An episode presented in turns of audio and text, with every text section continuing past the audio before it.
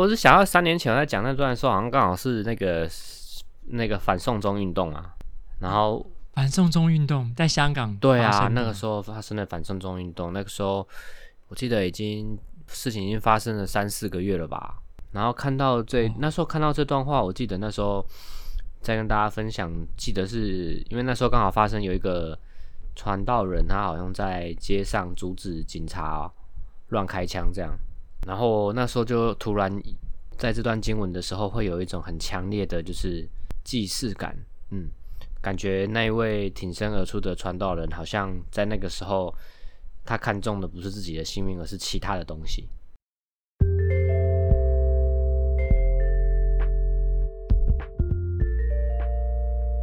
这是神上帝的酷儿 Queer of God Podcast。大家好，我是查令。大家好，我是以杰。我们今天要讨论的经文是《路加福音》十四章二十五到三十三节。有一大群人和耶稣同行，他转过来对他们说：“无论什么人到我这里来，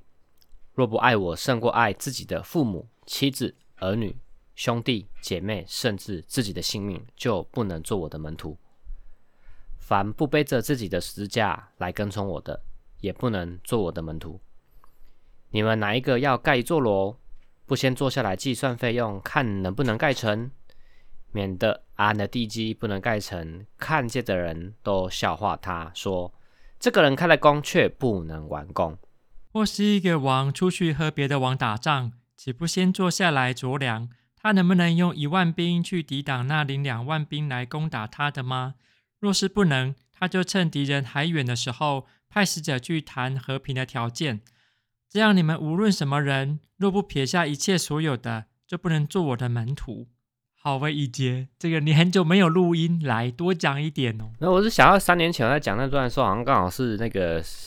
那个反送中运动啊。然后反送中运动在香港，对啊，那个时候发生的反送中运动，那个时候我记得已经事情已经发生了三四个月了吧。然后看到这、哦、那时候看到这段话，我记得那时候。再跟大家分享，记得是因为那时候刚好发生有一个传道人，他好像在街上阻止警察乱开枪这样，然后那时候就突然在这段经文的时候，会有一种很强烈的，就是既视感，嗯，感觉那一位挺身而出的传道人，好像在那个时候他看中的不是自己的性命，而是其他的东西，但那个其他的东西好像有点难以说明清楚，因为。在那个那么强烈的冲撞跟冲突当中，其实，在台湾我们在观看这件事情，言论很多种嘛，尤其我们在华东地区，很多时候会觉得搞不太清楚，或是不能理解，说为什么就是那个时候香港年轻人要这么激激烈的抗争，这样，嗯，所以那时候我记得有从这个部分稍微去谈这件事情。对，那时候讨论在不同的处境里面做门徒的代价，可能代表了什么。可能代表是呃忍受被暴力对待，忍受可能会被监禁，或是不不被公正的对待。然后在做门徒的代价是看到除了自己本身之外，其他人的需要，看到其他人需要，是因为看到，诶，其实上帝国的实践不会只有在单一个人身上，而是在一个社群的当中。如果为了要社群，呃，也能够进到上帝国，那个人就需要付上很大的代价。就是那个时候，我们应该是这样讨论：在香港的反送中运动的时间，成为门徒的代价，有许多不同的人在展现什么是成为呃耶稣门徒的榜样，然后他们所付上的代价是什么？因为我们那时候有讨论过这一段哦。啊，你说有就有啊，哦、有好好有有有好就有吧，好。我是认为可能是这样子跌起来的啦。我记得也是类似这样接起来的啦。那我自己那个时候在这边，因为有讲到嘛，然后。我就回去看了一下讲道片，就是后面的重点是这个啦。但前面在讲这件事情的时候，好像有稍微提到，我记得我有提到，就是呃，因为在同样在路加福里面也有提到，就是要因为这边讲那个不爱我胜过爱自己的父母，这边其实另外一个翻译是恨嘛。那时候有提到是恨这件事情，所以就有去提到，很多时候呃在。不管是社群或是家庭里面，有时候会因为爱的误解或是爱的误用，反而让爱变成恨这件事情。对，有提到这个部分啊。但是，但是我觉得比较有趣的是，这段经文在教会里面常常会变成在提醒人，就是你要成为一个跟随耶稣基督的人，或这个一个合格的基督徒，你就要付出很多。嗯，好像都会合理化，就是在教会里面付出很多心力的人，他的牺牲是应当的，那是正常的，那个是本来就应该要这样的。哇，那是一种剥削的状态。对对对对对对对，而且。他这个题这个假设的背后还有一个很大的问题，就是他我们就是这个这个假设，就是在教会服侍等同于跟随耶稣基督这件事情。哦，对，但是在教会里面，当然这样理解是可以理解啊，但是他这个定义好像有点比较狭隘了一点啊。如果就是很多人在这一句话里面，他是用这个方式捆绑自己，觉得我在努力的服侍，我是在跟随耶稣基督，我只剩下这个的时候，那其实很危险。我觉得最近在读这段经文的时候，我会有意识到这个问题。就人生走到后来，如果只剩下某一些东西的话，好像他对那一个人当下的状态，他在表达这件事，他就变成不是一种祝福吧？他不是一种自己肯认，觉得这样做是哦、呃、有价值感的事情，他反而变成是一种哦、呃、捆绑自己，或者说一种哦。呃我做这么多，为什么没有受到人家肯定那一种状态？啊，你就会陷入一种自怨自艾，然后对对对对对对，觉得自己的价值这个很低落，这样。对啊，嗯，哎、欸，我不知道哎、欸，我不知道这个，当我年老的时候，我是不是还可以向很多事情敞开，还是我只会抓住几件我觉得比较可以掌握的事情，所谓的可以掌握的事情，真的好困难，真的很困难。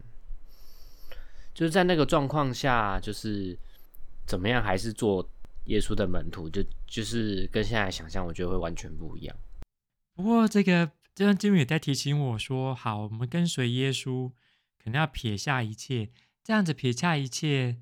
代表的是什么意涵呢？是不是？是不是也在提醒我们，我们不能只有看到我们身旁很靠近我们这些东西、这些人的关系，或是我们的财物。或是我们所习惯的一些处境，反而要看到这个可能更远的东西。嗯，我觉得是诶，我觉得路加福音尤其强调这件事情。他他就是，不过我我我觉得就是在谈这件事情，也要重新看，就是二十八节，就是他这边不是在讲说要先计算费用，看能不能盖成吗？那我觉得很多时候在资本主义下，在阅读这件事情，它就会变成是去计算成本效益。嗯。但是这个是一个很大的陷阱，就是如果我真的去计算成本效益，那很多刚刚我们在提到的那些信仰的东西、价值的东西，它就会在成本效益底下，它就不见了，因为它就会变成必须外部化的成本，因为它太不符合成本了。对啊，好像这件事情也是需要被提醒，尤其是现在教会在做许多的这个所谓的事工的时候，可能都会考虑到这一点。不过刚刚查理提到，就是不撇下一切的。我觉得这点就是还蛮值得去讨论，到底什么是撇下一切？因为这段这个撇下一切这个的诠释跟实践，从中古世纪以来，它就变成诠释成就是出出家成为神父修女嘛，他就撇下一切啦，撇下他的家庭，他就是在可能修道院里面，然后努力的研究神学，靠近上帝或苦修，他就走向这个路线，或是在就是。文艺复兴时代以后，新的宗教改革之后，很多所谓的宣教师，他们也是离开他们的家乡，然后去到世界各个不同的地方，贡献他们的一生，好像都会变成就是这个方向。就就这个就这个模型才是撇下一切。对对对对对对。可是如果这个才是撇下一切的话，现在的社会就不可能很 很很难得有这样子的，就是很少有这样子的机会或是场域再可以这么做，而且在就是。现代也都在反省，那个时候搭配着殖民主义的那个撇下一切去到那个地方所带来的，到底是祝福还是破坏？这个已经有比较多的讨论。也伴随着殖民主义，好像不是撇下一切，对啊，是把一切都带过去，让那些地方也成为你的你所熟悉的事物。对对对对对，就比较会有这样的状态。哎，那我问你哦，怡姐，你三年前讲的这一段经文，三年之后重新再来看这段经文。好，你会怎么样来这个看待？比如说你要撇下一切的这件事情？我觉得这件事情真的好难哦，因为现在就是小孩刚出生嘛，就看着他可爱的脸，想说要撇下自己的儿女，那我觉得那根本就是不可能的事情。就是耶稣说这句话，说要恨自己的儿女父母这件事情，就是非常的不合理，根本就是不可能。啊！如果这个是撇下一切的话，我倒觉得他比较是一个比喻，诶，他在隐喻说，原来跟随他是一件很不合理，就是我说不合理，不是说做不到，而是它本身就是会超乎我们想象的，会在我们眼前展开的事情，是一种剧烈的转变，是一种剧烈的转变，对，是我没法控制的，对，没法预测的。所以我会觉得，到底怎么样在就是我们的生命中去看见或是感受到那种很剧烈的转变，其实是上帝的旨意。我觉得那个是就比较可以去接到后面再讲要去计算的事情。提提醒我们呢，就是我们当我们跟随这个耶稣的时候。我们生命当中所会经历到这些剧烈转变，都不是我们可以预测，不是可以我们可以控制的，而是我们透过紧密的去寻求耶稣，然后可能是上帝从上帝那里来所引发的一连串的转变，在我们生命的当中。当我们面对许多价值在抉择的时候，我们会很痛苦，也在这痛苦当中，我们才知道我们我们所珍视的是什么。我们可以如何来继续来跟随上帝？好像在每一个这种选择当中，都不是那么容易的。对啊，都不是简简单单说哈，我是基督徒啦，我今天跟随耶稣啦，今天我做了怎么样决定，是为了荣耀上帝的名。对，这些决定都不是那么轻轻菜菜的。没错，就可以说好，我这么做。我觉得就像后面讲了嘛，就像那个王一样，他他知道他其实在面对这个处境是很困难的，没有办法用胜利的想象去想象耶稣的转变。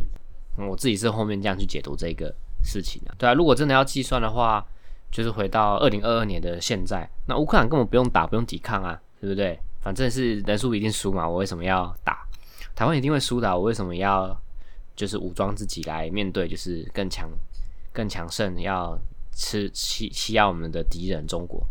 哎，这刚好讲到一个很重要的事情，哎。就是，如果在当时的世界啊，这个耶稣的门徒到底面对哪些压力？想要跟随耶稣的人，可能遇到，我现在想到两个问题。第一个是在宗教环境里面的，嗯，另外一个是在政治环境里面的。在宗教环境里面的，可能是，哎，这个耶稣的教导好像跟其他人的教导，其他拉比的教导不太相同，而且对于上帝国想象也不一样，而且对于这个教导者的身份的本身都有一些争议。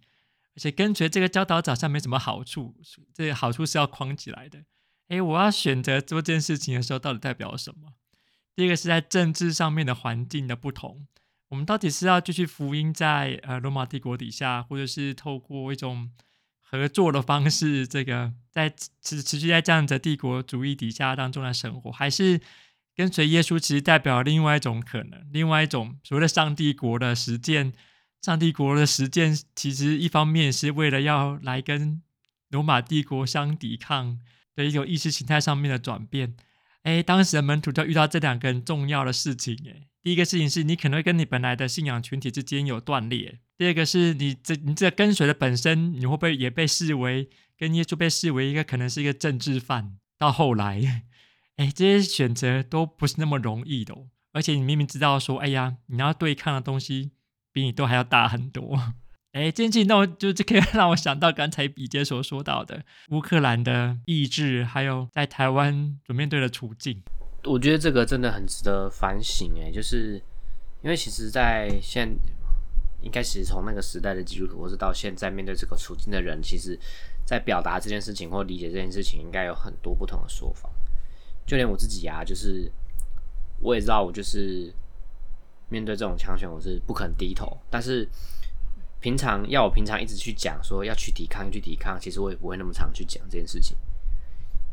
因为他可能还很远嘛，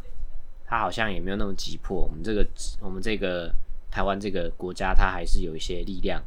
对。所以我觉得倒比较像是就是怎么样看到自己的角色是在什么地方。那如果我们在这个计算上。应该是在做这件事情，就知道自己在哪里可以做什么。